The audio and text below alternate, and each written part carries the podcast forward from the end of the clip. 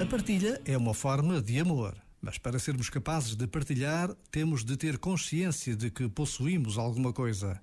O amor é condição de conhecimento que supõe transformação e capacidade de se superar.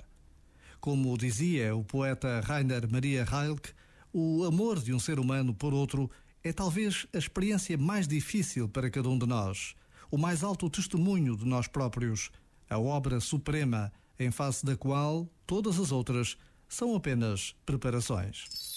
Este momento está disponível em podcast no site e na app.